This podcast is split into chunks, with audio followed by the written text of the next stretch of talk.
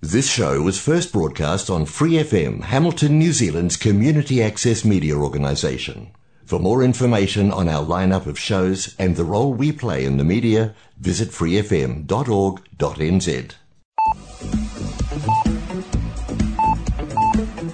Hola amigos, aquí inicia el programa Arritmia presentado por Angie Rodríguez, coach ontológico profesional, transmitido por Free FM 89.0 los sábados a las 7 de la noche desde Hamilton, Nueva Zelanda. Los invitamos a escuchar y a compartir el programa dando clic en el link publicado en la página de Facebook Arritmia NZ y también nos pueden encontrar en Twitter y en YouTube.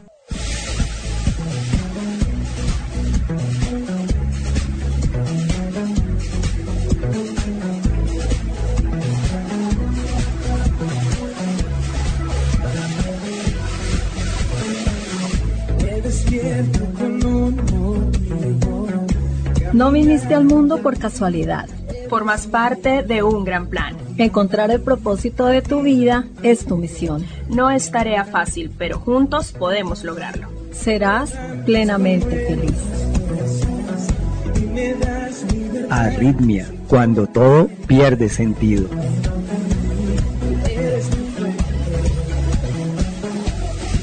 Arritmia transmitiendo desde Free FM 89.0 Real Community Radio, Hamilton, Nueva Zelanda.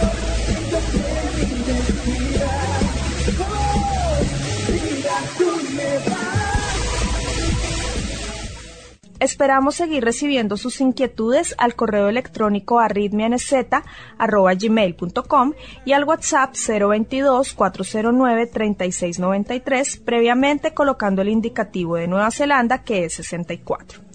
Los dejamos a continuación con Angie Rodríguez, iniciando con el tema del día.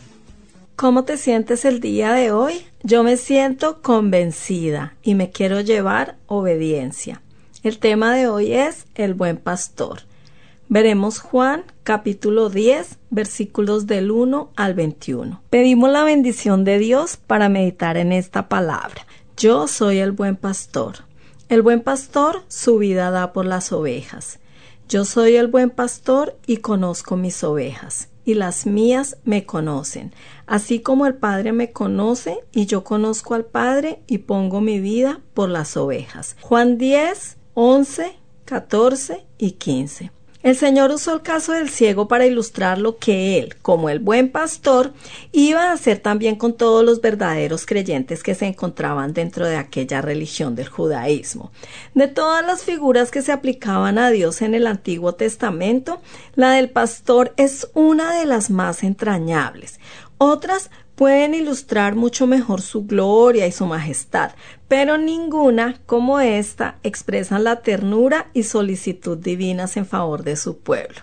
Jesús se identifica como aquel a quien pertenecen las ovejas, el buen pastor, al que ellas oyen y siguen, aquel que las guía a buenos pastos y las protege de los enemigos, dando incluso su vida por ellas. Es un término muy sugerente que nos habla de propiedad, cuidado, protección, conocimiento íntimo, amor ilimitado y sacrificado. Las ovejas tienen varios enemigos importantes. Estos se distinguían porque no entraban por la puerta del redil, sino que subían por otras partes. Usaban su astucia y el engaño para pasar inadvertidos y llegado el caso no dudarían en usar la violencia.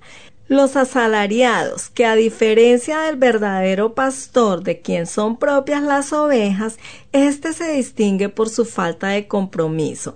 Estos son los que aman el beneficio más que el oficio y solo piensan en términos de lo que pueden lograr. Por eso, cuando llega el peligro, huyen y dejan el rebaño desprotegido. Jesús dijo, el asalariado ve venir al lobo y deja las ovejas y huye, y el lobo arrebata las ovejas y las dispersa. Y por último, el lobo, que en las escrituras es usado como un símbolo de nuestro enemigo el diablo. El lobo ataca a las ovejas con la clara intención de matarlas, para alimentarse de ellas. Las ovejas dependen absolutamente de que el pastor las vigile, proteja y guíe. Por sí solas son animales totalmente indefensos y torpes, con una inclinación natural a descarriarse.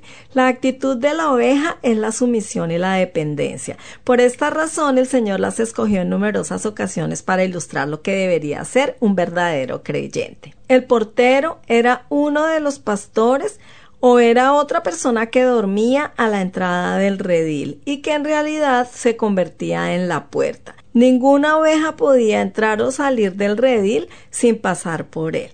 Ahora surge la duda de quién era ese portero que abrió la puerta al Señor.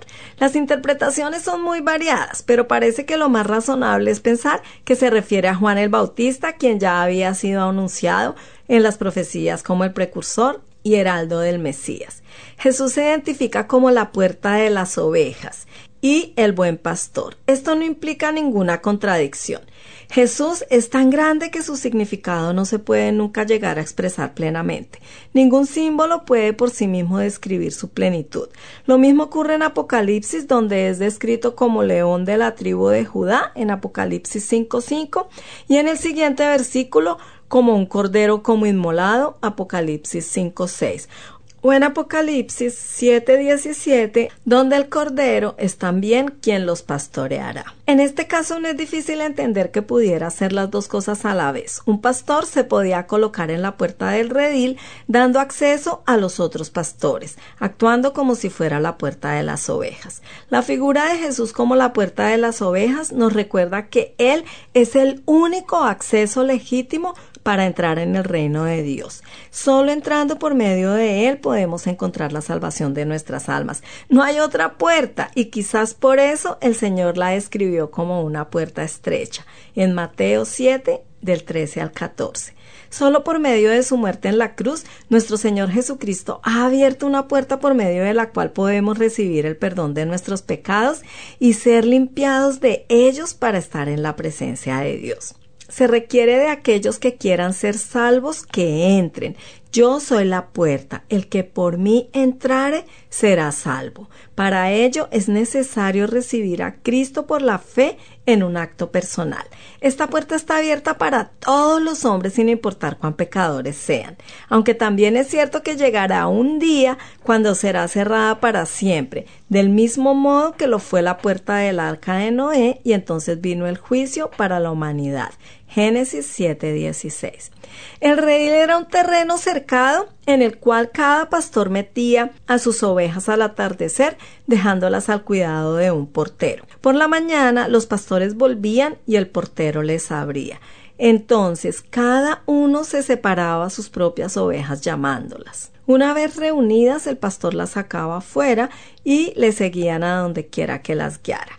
El redil representa al pueblo de Israel, separado de los otros pueblos gentiles. Dios les había dado su ley que los mantenía apartados de las otras naciones. Dentro del redil de Israel estaban las auténticas ovejas del Señor. Queda claro en la alegoría que no todos los israelitas eran ovejas del Señor. Más adelante el Señor añadió también tengo otras ovejas que no son de este redil, aquellas también debo traer, y oirán mi voz, y habrá un rebaño y un pastor. Estas ovejas eran los creyentes que provenían de entre los gentiles. El Señor habló de ellas en otras ocasiones también. Juan 11:52, Juan 17:20. Finalmente el Señor las reunirá en un solo rebaño, lo que apunta indudablemente a la iglesia, formada por judíos y gentiles que siguen al buen pastor. Efesios 2 del 11 al 22. De este modo la visión profética del Antiguo Testamento de que la bendición del Mesías se desbordaría de la nación judía alcanzando a las naciones gentiles sería cumplida. Génesis 12 del 1 al 3, Isaías 42 6 Isaías 49, 6. Así pues, con estas palabras, el Señor estaba anunciando con toda claridad la próxima conversión de los gentiles.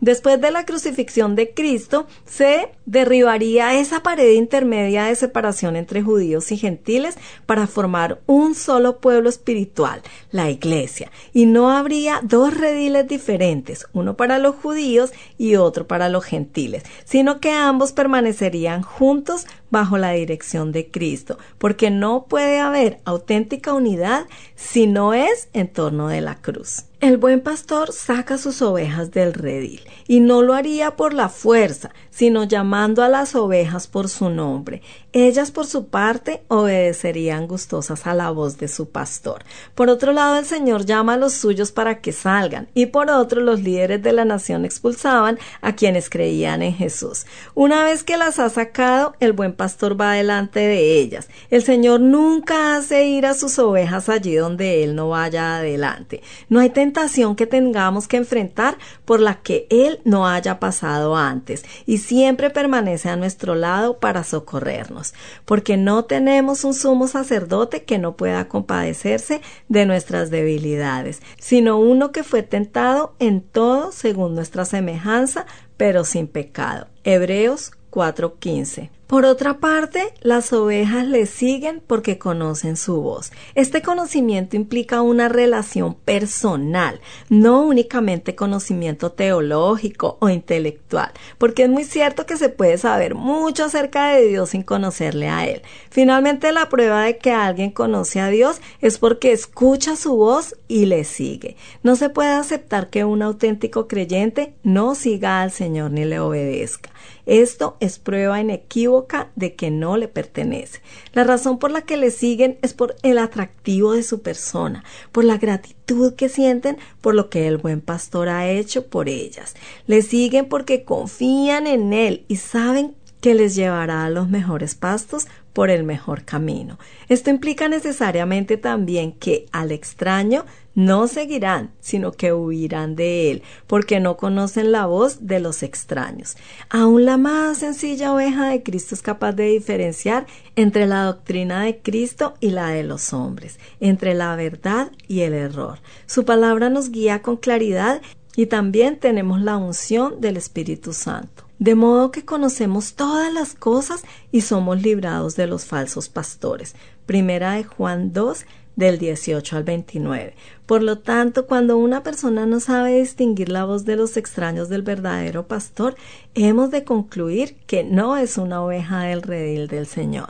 El pastor también conoce a sus ovejas el Señor expresó la comunión íntima y cercana que existe entre Cristo y su pueblo, una unión que solo entienden plenamente aquellos que la sienten, y es precisamente este conocimiento mutuo el que hace que la oveja confíe en su Señor.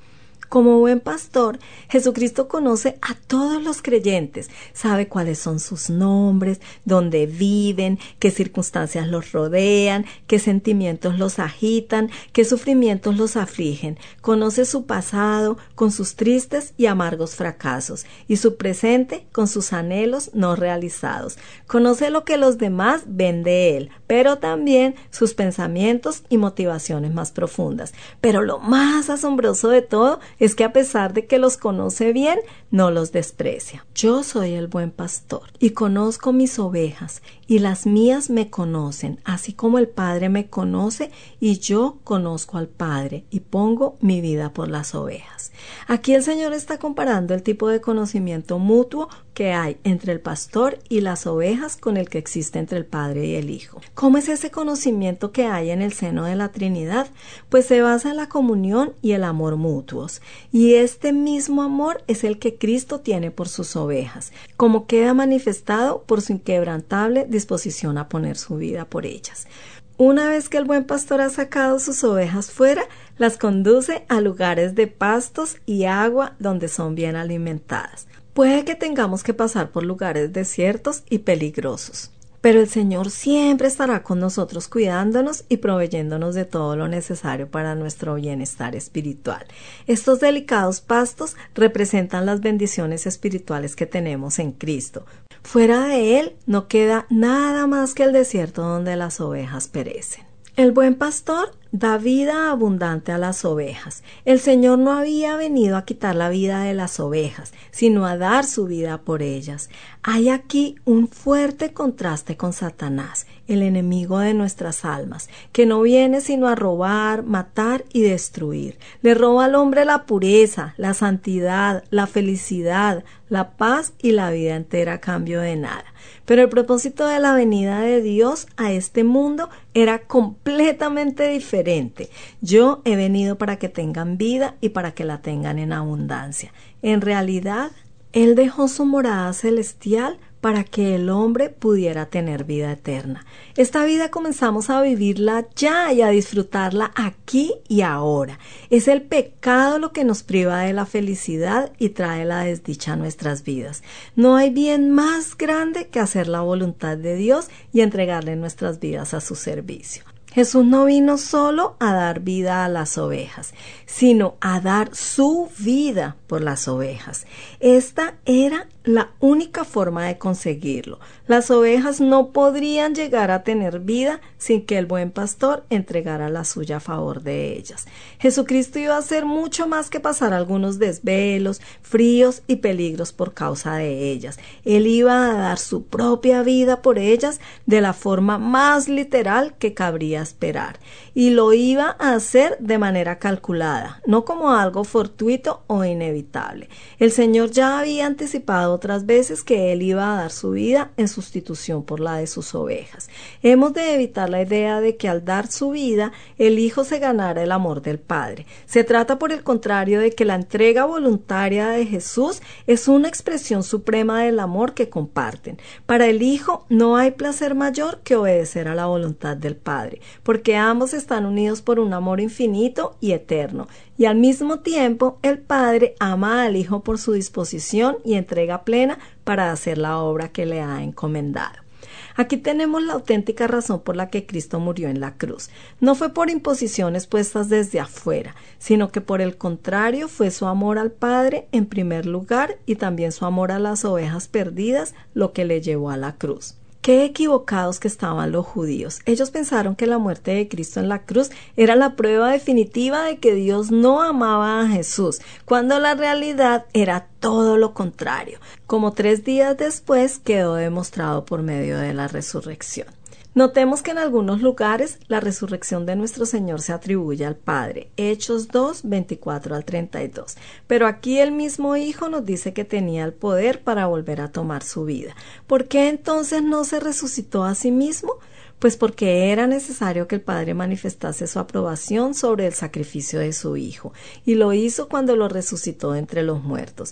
De ese modo quedó fuera de toda duda que Él es su Hijo amado y también que su sacrificio en la cruz había sido del agrado del Padre y podía justificar a cuantos pecadores se acerquen a Él por la fe en su Hijo. Todo esto nos muestra una vez más que la obra de la cruz solo podía estar completa con la resurrección de Cristo. Sin ella sería una obra incompleta. Finalmente el Señor dice, este mandamiento recibí de mi Padre.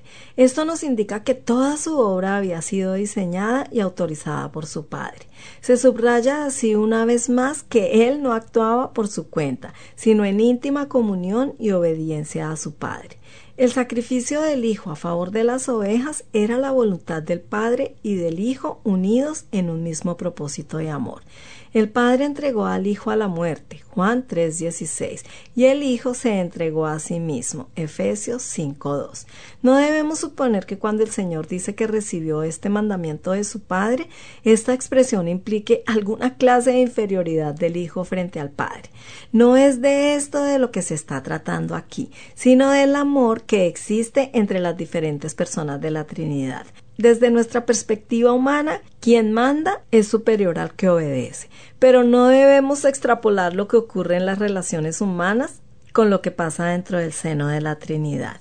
No olvidemos que la relación del Padre y el Hijo es una relación de tal amor que a nosotros nos resulta imposible entender plenamente. Lo que el Señor nos estaba intentando enseñar era un nuevo modelo de obediencia por amor, algo muy extraño de encontrar en nuestro mundo. La persona de Jesús siempre despertaba reacciones entre quienes le escuchaban. Tan penetrante era su mensaje que nadie quedaba indiferente ante él. Una vez más las palabras de Jesús causaron disensión entre sus oyentes. Juan 7:43 y Juan 9:16. El problema no estaba en lo que el Señor decía o hacía, sino en la mala actitud de los hombres que rechazaban de este modo la verdad. Demonio tiene y está fuera de sí. A muchos no les gustó la predicación del Señor. ¿Qué interés podía tener para ellos un pastor muerto? Este mensaje era incomprensible para ellos. No lograban entender que aunque este era un planteamiento que no se ajustaba a sus pensamientos, sin embargo, era lo que realmente ellos necesitaban. El planteamiento del Mesías de Dios iba a ser completamente diferente. Él mismo se sacrificaría y daría su vida a favor de sus ovejas.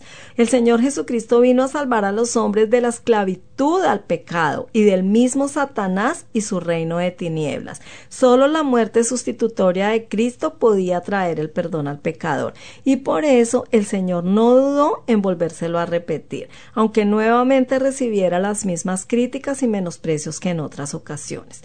Muchos de ellos decían, demonio tiene y está fuera de sí. ¿Por qué le oís? Decían otros, estas palabras no son de endemoniado. ¿Puede acaso el demonio abrir los ojos de los ciegos?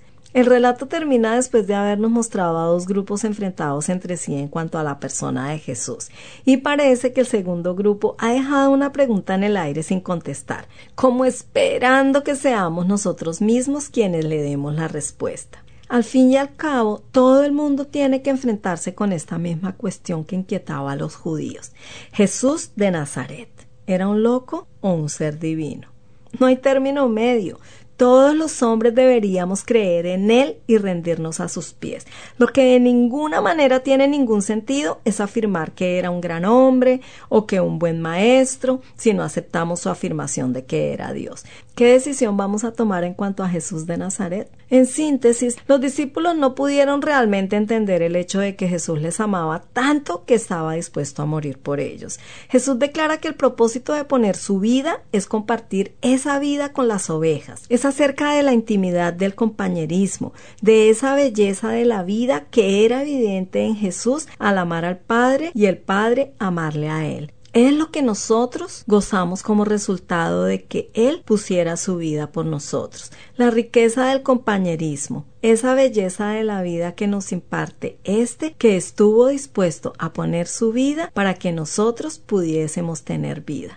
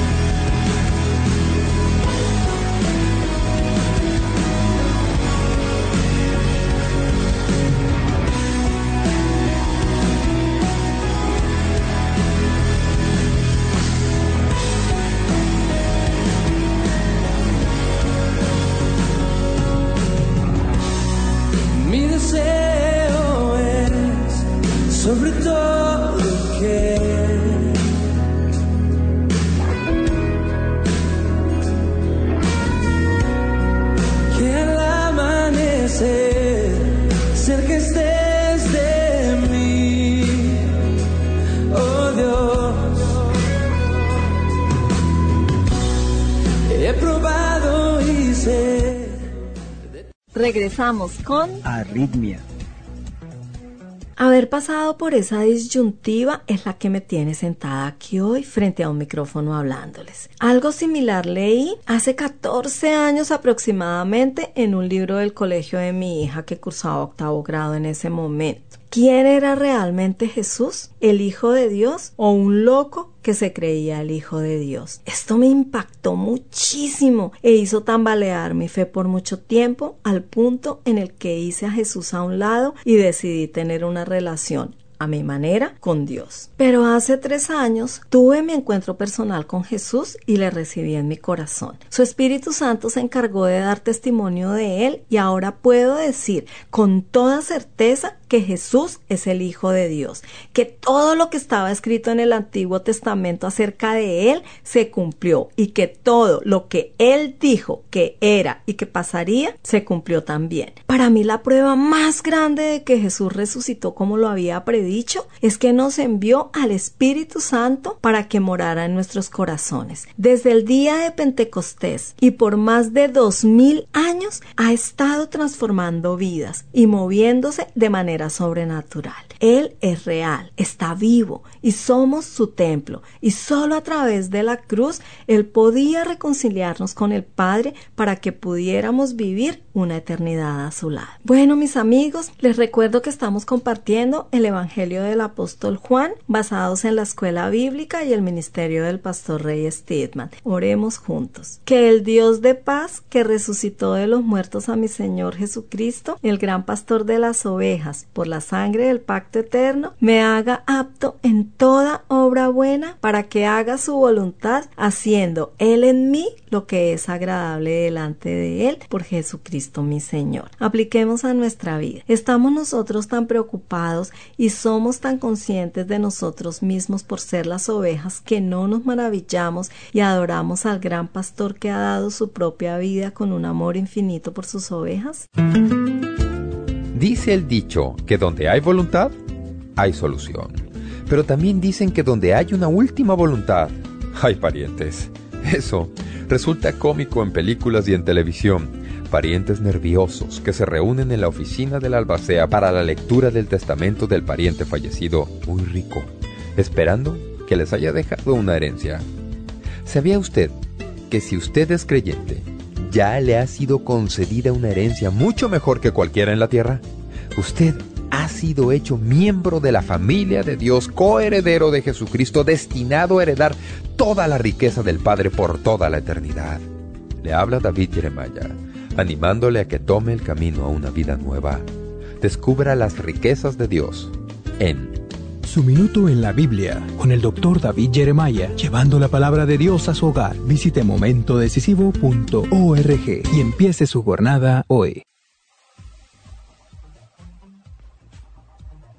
Sigan con nosotros, estaremos compartiendo el programa Momento Decisivo del pastor David Jeremiah con su nueva serie Cómo ser feliz según Jesús. No se lo pierdan. Bendiciones.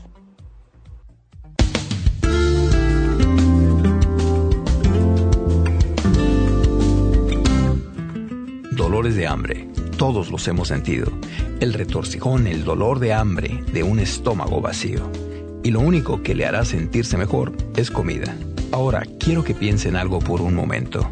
¿Se ha sentido alguna vez muerto de hambre espiritualmente por una relación más profunda con Dios? Si usted nunca ha sentido hambre espiritual, Jesús dice que tal vez usted nunca ha conocido lo que es ser realmente feliz. Hoy en nuestro estudio bíblico para momento decisivo con el doctor David Jeremiah, veremos cómo el hambre espiritual conduce a la felicidad.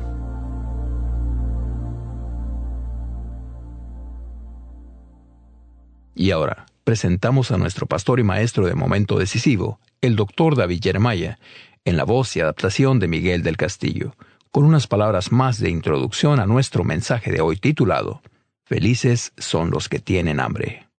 Muchas gracias y bienvenidos a Momento Decisivo. Hay tantas verdades en la Biblia que tienen verdades correspondientes en la esfera física. La verdad espiritual comparada con la verdad física. Y a veces se trata de tomar lo que no conocemos y mirarlo a la luz de lo que sí conocemos.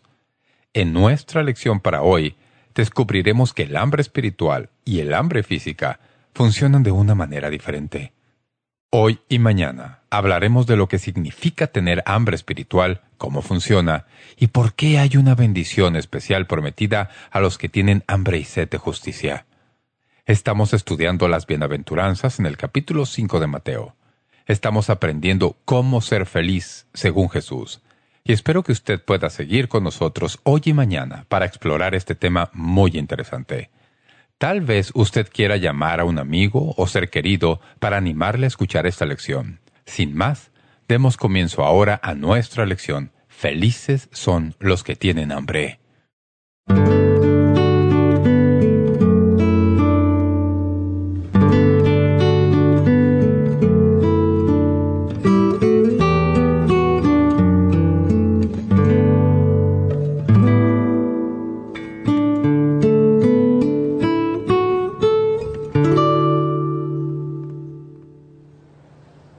No he estado leyendo su correspondencia, pero sabemos que lo que he presentado en mensajes anteriores ha resonado en muchos de ustedes y les ha puesto a pensar en el punto en que se encuentran en su peregrinaje con el Señor Jesucristo. De eso es de lo que vamos a hablar hoy, al abrir nuestras Biblias al libro de Mateo capítulo 5. Bienaventurados los que tienen hambre y sed de justicia, porque ellos serán saciados. Mateo 5.6 el hambre no es un término ajeno al campo de lo espiritual. El hambre es un principio de la vida con el que nos tropezamos casi toda semana. Nos tropezamos con él en cierta ocasión, especialmente los que somos aficionados al baloncesto. Vimos a un destartalado equipo con jugadores mediocres sin equipo completo del este de la nación derrotar a los poderosos Bruins de la Universidad de California. Para nosotros, los aficionados que vivimos en la costa oeste, nos resistimos a creer que hubiera sucedido. Peter Correll y los Tigres de Princeton derrotaron a los ex campeones nacionales de baloncesto. Vi toda la semana los noticieros deportivos y sus entrevistas al entrenador del equipo de la Universidad de California, abochornándolo frente a las cámaras de televisión y todo lo demás. Todo el mundo trata de figurarse cómo ocurrió que un equipo que realmente ni siquiera debía estar en la misma cancha que el equipo de la universidad desde el punto de vista atlético acabara barriéndolos. Ocurre todo el tiempo, amigos, en el mundo de los deportes y en el mundo de los negocios. La gente que más lo quiere por lo general lo logra. Princeton ganó el partido debido a que su entrenador, Peter Correll, se jubilaba y esa iba a ser su última posibilidad de fama nacional. Nunca había ganado ningún juego de importancia. Esos jóvenes querían tanto ganar ese juego para su entrenador que no hubiera hecho ninguna diferencia si hubieran tenido que jugar contra los Toros de Chicago. Ganaron. El hambre es un poder increíble en la vida de una persona cuando se quiere tanto algo que está dispuesto a darlo todo por eso. Así Jesús dijo, Bienaventurados los que tienen hambre y sed de justicia, porque ellos serán saciados. Desafortunadamente, muchos de nosotros somos como el abogado Jake Brigans en la novela de John Grisham, A Time to Kill. En la novela, Jake es metodista y su esposa Carla es bautista. Cuando se casan, deciden hacerse presbiterianos, en un compromiso que pareció satisfacerlos a ambos. Los cultos bautistas duraban más tiempo y los presbiterianos por lo general salían a tiempo para ganarles a los demás feligreses el almuerzo en los atiborrados restaurantes los domingos. El matrimonio estaba contento con su iglesia y sus actividades y casi nunca faltaba a los cultos. Pero en la novela, el domingo, tomaban asiento en su banca usual e ignoraban el sermón. Grisham escribe, Jake lo ignoraba observando al predicador y pensando en el siguiente juicio en el que tenía que intervenir. Carla lo ignoraba observando al predicador y mentalmente recordando el comedor de la casa. Semana tras semana, Jake mentía al darle la mano al predicador al salir del templo. Me encantó su sermón, reverendo, le decía. Ahora, debo admitir que algunos sermones modernos se las arreglan para hacernos salir del templo a la realidad virtual de todo como de costumbre.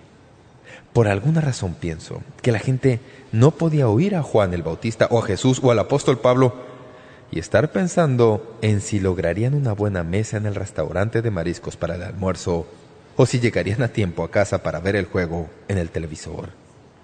Por alguna razón, a mi juicio, ellos respondieron a todo eso un poco diferente de lo que nosotros respondemos.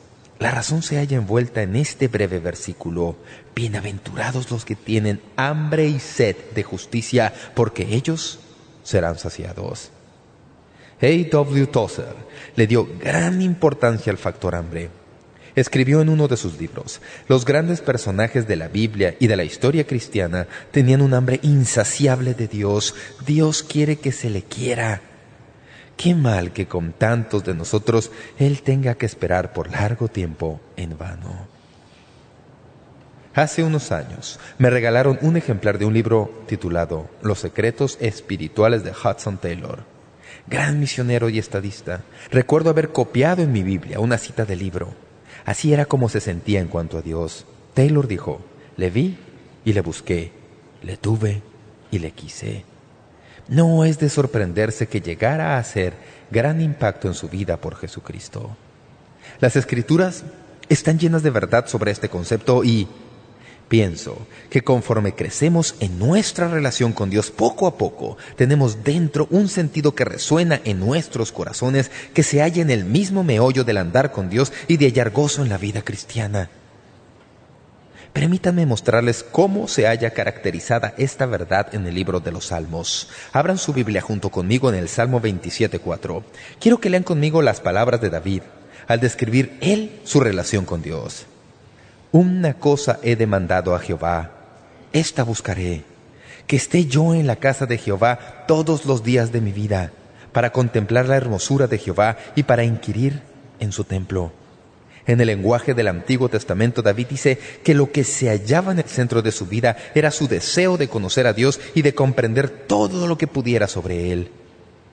Busca el Salmo 42, que es el salmo clásico para esta verdad en particular.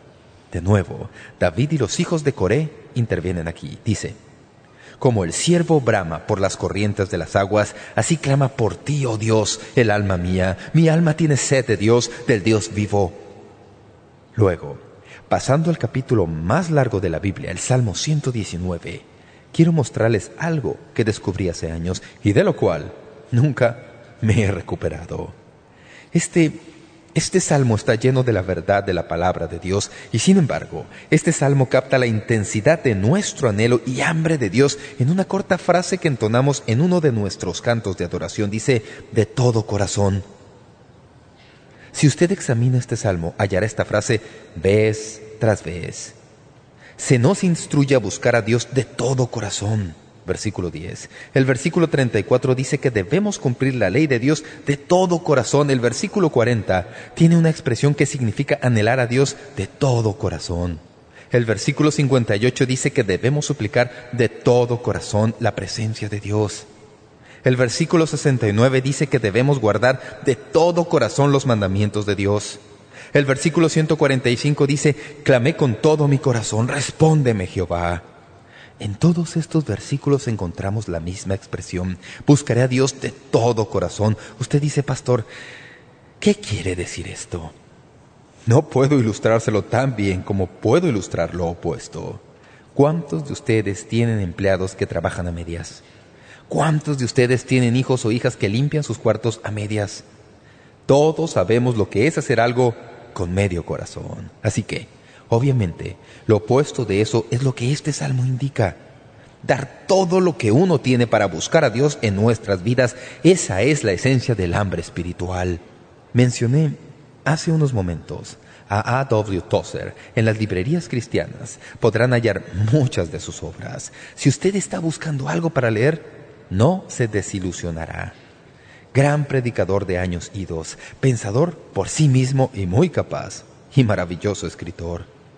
Escribió un libro titulado La búsqueda de Dios. Quiero citar un breve pasaje que ilustra lo que estamos diciendo. ¿Por qué algunas personas hallan a Dios de una manera en que otros no la hallan? ¿Por qué Dios manifiesta su presencia a algunos y deja que multitudes de otros avancen penosamente bajo la media luz de la experiencia cristiana imperfecta? Por supuesto, la voluntad de Dios es la misma para todos. En su familia no tiene favoritos. Todo lo que ha hecho cualquiera de sus hijos lo hará por todos ellos. La diferencia no está en Dios, sino en nosotros. Tómese al azar una docena de grandes santos cuyas vidas y testimonios sean ampliamente conocidos, que sean personajes bíblicos o cristianos bien conocidos de tiempos posteriores a la Biblia. Al instante, se sorprenderá por el hecho de que ningún santo se parece al otro. Algunas veces su diferencia es tan brillante como para ser positivamente increíble. Por ejemplo, ¿qué diferente fue Moisés de Elías? ¿Qué diferente Elías de David? Qué diferente cada uno de Juan, Pablo, Francisco de Asís, Lutero, Finney y Tomás A. Kempis. Las diferencias son tan amplias como la vida humana misma. Diferencias de raza, nacionalidad, educación, temperamento, hábitos y cualidades personales. Pero todos ellos anduvieron en su día en el camino alto de la vida espiritual muy por encima del hombre común. Sus diferencias deben haber sido incidentales y a ojos de Dios no muy significativas, pero en alguna cualidad vital todos deben haber sido muy parecidos. ¿Cuál fue esa cualidad?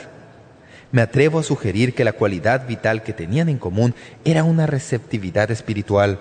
Algo en ellos estaba abierto al cielo, algo les instaba a dirigirse a Dios sin intentar ningún profundo análisis. Diré sencillamente, sin intentar ningún profundo análisis, diré sencillamente que tenían una conciencia espiritual y que se dedicaron a cultivarla hasta que llegó a ser lo más grande en sus vidas. Diferían de la persona promedio en lo que sentían, pero cuando notaron ese anhelo interno, hicieron algo al respecto. Así como David dijo en su salmo, mi corazón ha dicho de ti, Buscad mi rostro, tu rostro buscaré, oh Jehová. Eso es hambre espiritual. Eso es desear en nuestro ser interior saber de Dios todo lo que podamos. Ahora, permítanme darles un breve paradigma que se clavará en su corazón como espina en la garganta. Es como sigue. Todos tenemos de Dios todo lo que queremos. ¿Dicen ustedes que quisieran que Dios fuera más real? Quisieran que su vida no estuviera tan arruinada, tan fracturada, tan fragmentada y desorientada en el campo de lo espiritual. No quiero ser demasiado duro. Simplemente quiero decirle que todos tenemos de Dios todo lo que realmente queremos. Ahora, el problema con esta bienaventuranza es que para muchos de nosotros el hambre es una experiencia que no conocemos.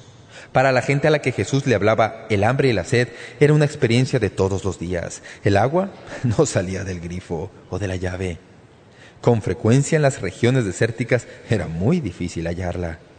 Así que cuando Jesús dice, bienaventurados los que tienen hambre y sed, inmediatamente eso resonó en ellos. Sabían de qué hablaba. La mayoría de nosotros no sabemos gran cosa de eso en nuestra cultura. Pensamos que sentir hambre es salir del culto un poco tarde y en lugar de almorzar a las 12.30 hay que comer a la una de la tarde. Usted se va a la cocina y se da cuenta de que no ha comprado ninguna golosina y así se va a la cama con hambre. Leí algo de un famoso militar, a quien se conocía como el mayor Gilbert. En su libro, La Última Cruzada, cuenta de la sed que él y sus hombres sufrieron en el desierto palestino durante la Primera Guerra Mundial. Dijo, nos dolía la cabeza. Nuestros ojos se enrojecieron y se nublaban por el reflejo cegador. La lengua se nos hinchó, los labios se pusieron morados y después negros, y se nos reventaron. A los que salieron de la fila nunca más se los volvió a ver. Pero la fuerza desesperada siguió batallando hasta Cerea. Había pozos en Cerea. Si no hubieran podido tomar el lugar antes del anochecer, miles habrían quedado condenados a morir de sed. Luchamos ese día como hombres que luchan por sus vidas. Entramos en la estación de Cerea, pisándoles los talones a los turcos en retirada. Los primeros objetos en que se fijaron nuestros ojos fueron las grandes cisternas de piedra llenas de agua fría y clara para beber. Se necesitaron cuatro horas para que hasta el último hombre hubiera bebido su porción de agua y creo que todos aprendimos nuestra primera lección bíblica en esa marcha de Berseba hasta los pozos de Cerea.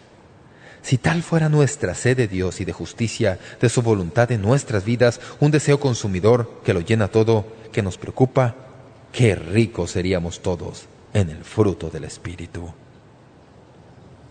Ahora, sé que al contarles esto, y no quiero decir esto de ninguna otra manera excepto como evaluación franca, estoy en otro mundo hablando de esto. Nuestra cultura actual quiere una religión conveniente, Queremos una relación con Dios que pueda encajar en nuestro calendario sin que sea demasiado difícil.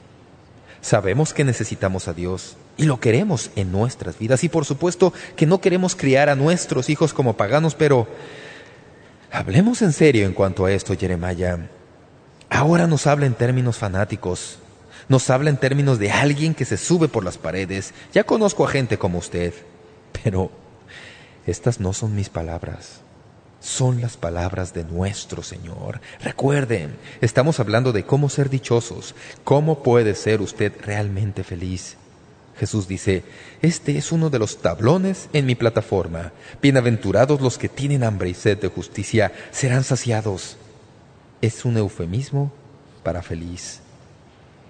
Quiero decirles tres cosas sobre el hambre espiritual. Primero, deben comprender que una parte del hambre espiritual es la realidad de su fe.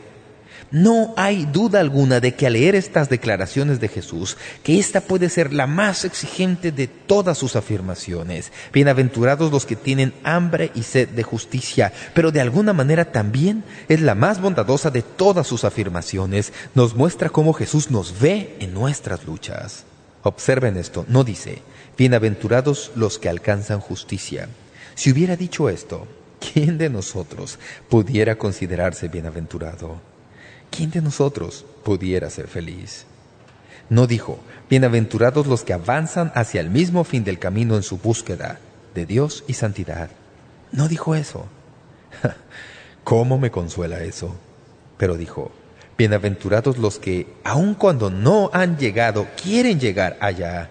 Lo que Jesús nos dice en estas palabras es que si tenemos el deseo de querer conocer mejor a Dios, de querer comprender mejor la palabra de Dios, de querer vivir mayor autenticidad esta vida que nosotros mismos ya hemos intentado, que ese mismo deseo en sí mismo es la evidencia de que estamos realmente en su familia. Martin Lloyd Jones dijo, esta bienaventuranza sigue lógicamente a la anterior es una afirmación a la que conducen todas las otras. Es la conclusión lógica de las que siguen. Es algo por lo que debemos estar profundamente agradecidos a Dios. No conozco una mejor prueba que alguien pudiera aplicar a su propia persona en todo este asunto de la profesión cristiana que un versículo como este. Luego dijo, si este versículo es para usted una de las afirmaciones más benditas en toda la Biblia, puede estar bien seguro de ser cristiano. Si no lo es, será mejor que examine de nuevo sus cimientos. ¿Qué es lo que dice?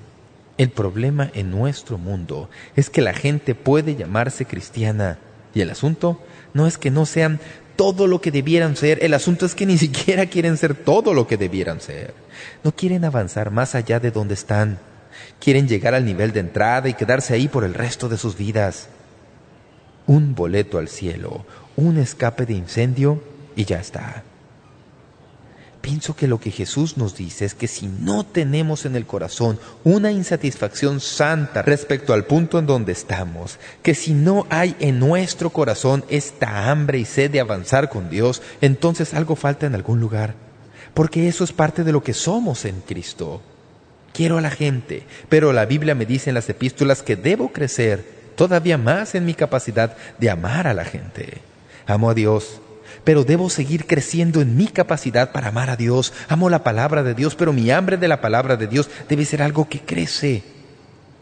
Todo este asunto del hambre espiritual es que es una evidencia maravillosa y bendita en lo más profundo del corazón de que realmente le pertenecemos a Dios porque Él pone en nosotros esa hambre de que le conozcamos.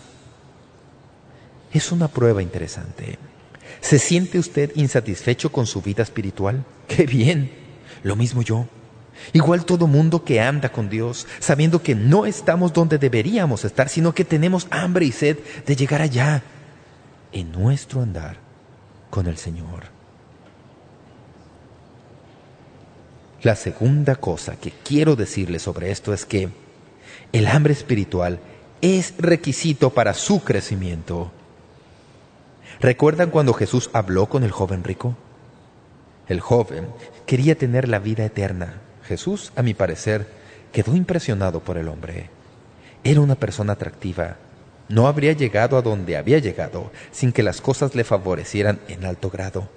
La Biblia dice que Jesús le amó. Vende todo lo que tienes. ¿Era ese el asunto? No. Lo que Jesús le decía era, si no me quieres más de lo que quieres, eso te quedarás corto. ¿Recuerdan cuando seguían a Jesús cuando enseñaba? Las multitudes le seguían. Ya puedo imaginármelo mentalmente. Jesús se vuelve, a diferencia de la mayoría de evangelistas y predicadores modernos que están tratando de conseguirse una multitud, Jesús siempre estaba tratando de librarse de la que le seguía. Jesús se vuelve y les dice, un momento, antes de que me sigan, déjenme decirles que si no están listos para negarse a sí mismos y dejar familia y casa, y mencionó toda la lista, todas las cosas que para nosotros son tan queridas, y yo primero, entonces no son dignos de ser mis discípulos. ¿Qué es lo que decía?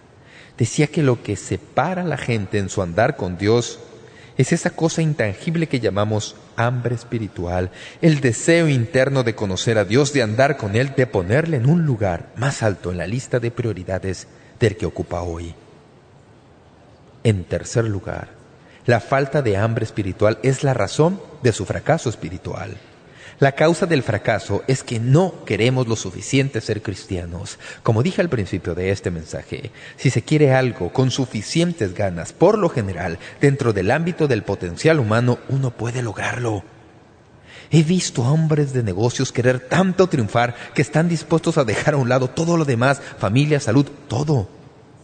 Muchos de ellos alcanzan el objetivo que se han fijado, tan solo para hallarlo desalentador. He visto atletas que claramente no tenían mucho potencial, pero que tenían un increíble deseo de triunfar. Una vez, conversé con un hombre que había sido entrenador en nuestra ciudad. Hablábamos de mi hijo Daniel y hablábamos de capitanes de fútbol. El entrenador dijo algo que nunca olvidaré. Dijo, el secreto de un gran capitán son los intangibles. No es la fuerza, ni esas cosas. Son los intangibles. Hablaba del deseo, de la resistencia interna, del deseo de triunfar. Donde quiera que se le ve, en cualquier campo en que se le ve, se puede descubrir que es uno de los secretos del éxito y del triunfo.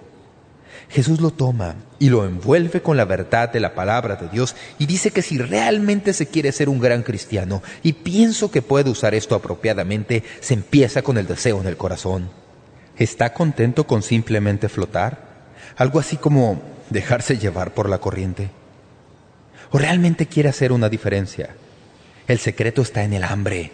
Una de las grandes ilustraciones es la del apóstol Pablo, uno de mis héroes. Me encanta mucho leer su carta a los romanos porque especialmente en la primera parte del libro revela mucho en cuanto al apóstol como persona. Pablo probablemente fue el hombre más importante que ha vivido aparte del Señor Jesucristo. Quiero decir, incluso más importante que Moisés. Tuvo algunas experiencias increíbles. Tuvo tres visiones personales de Jesús en el camino a Damasco cuando llegó a Cristo. En Corinto, según Hechos 18, y luego en 2 de Corintios 12, nos dice que fue arrebatado al tercer cielo y vio cosas que ni siquiera podía describir. Cuando escribió una de sus últimas cartas a las iglesias dijo, «Lo único que deseo en la vida es poder conocerle y el poder de su resurrección y la participación en su sufrimiento». Ahí lo vemos, al final de su vida, con todos sus logros y dice, una cosa sé, todavía no lo he alcanzado, pero sigo avanzando tratando de conocer a Dios.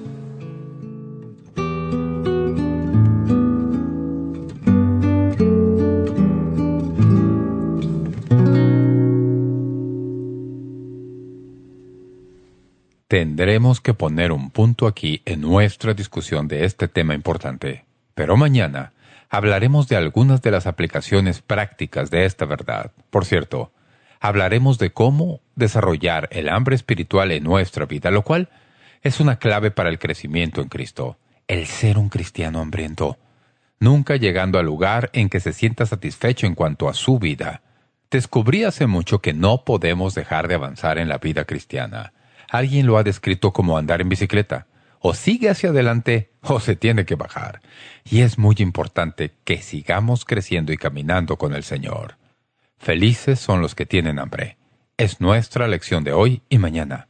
Espero que usted esté con nosotros mañana para esta clase en Momento Decisivo aquí, en esta misma estación. Gracias por su participación hoy y hasta mañana.